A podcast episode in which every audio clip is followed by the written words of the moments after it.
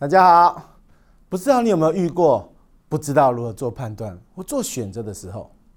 圣灵说话大经的作者 Jack Deer 杰克戴亚，他在书中提到，有一次在聚会中，他觉得有一个姐妹，她的做法很不恰当，很不合适，他看了很不舒服，里面有怒气，就想要去指责她，去纠正她，心中就祷告主说：“主啊。”我要去跟他说什么话呢？突然，一段经文就出现在他的脑海里，《以赛亚书》四十二章第三节：“压伤的芦苇，它不折断；将残的灯火，它不吹灭。”哇！神就用这一句话，让他看到主是怎么来看这件事情的。突然之间，他看到这位姐妹，她的心理状态。它像是一个压伤的芦苇，它像是一个将残的灯火，可能它里面有许多的受伤，才会有这样不恰当的反应。所以，如果你现在在用怒气再去指责他，可能这样他就被折断了，他就被吹灭了。所以，原本他心中充满着怒气，突然之间他充满了怜悯，用怜悯的态度来处理这样的事情。他非常感谢神。圣灵的提醒，透过圣经的话语，才没有把事情弄得更糟。哥林多前书二章十五节，那里说到属灵的人能够看透万事，却没有一人能够看透他。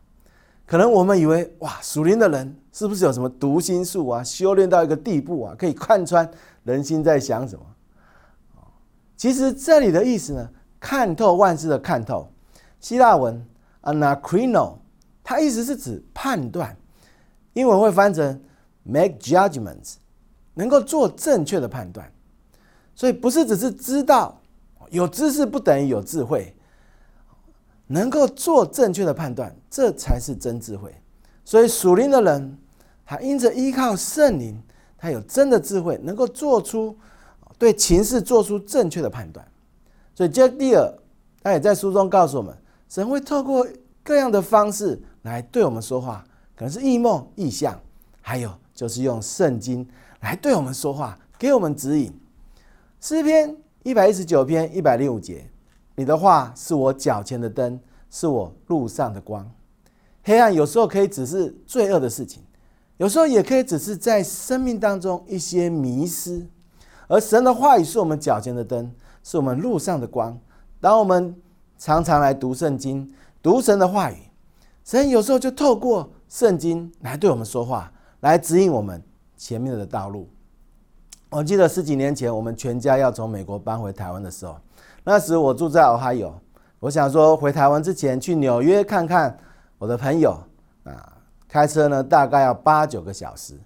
那时候刚好呢，这个海运的搬家公司呢也在纽约，所以他说，如果我们呃。这个要他过来，这个哦还有在的话，哦要再多四百美元，我们自己再过去，那就可以省这四百美元。所以我就想说啊，那自己再过去省点钱好了。反正我本来就是要去纽约看我的朋友，那我那时候啊还有一个 mini van，好可以载点东西。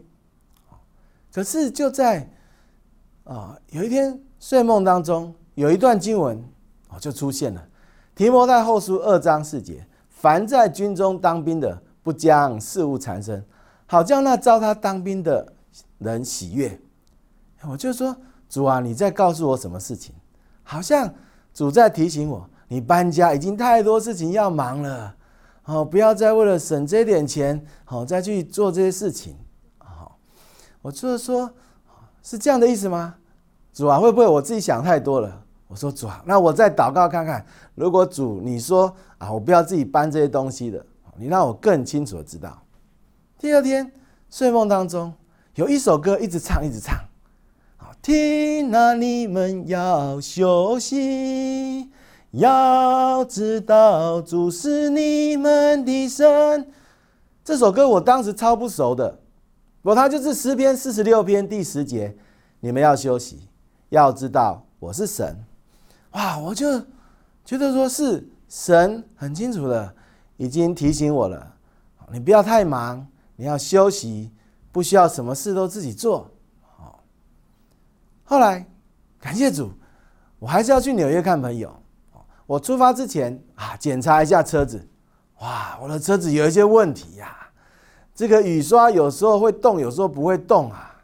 我想说，不会那么巧吧？应该不会下雨吧？或许还可以试看看。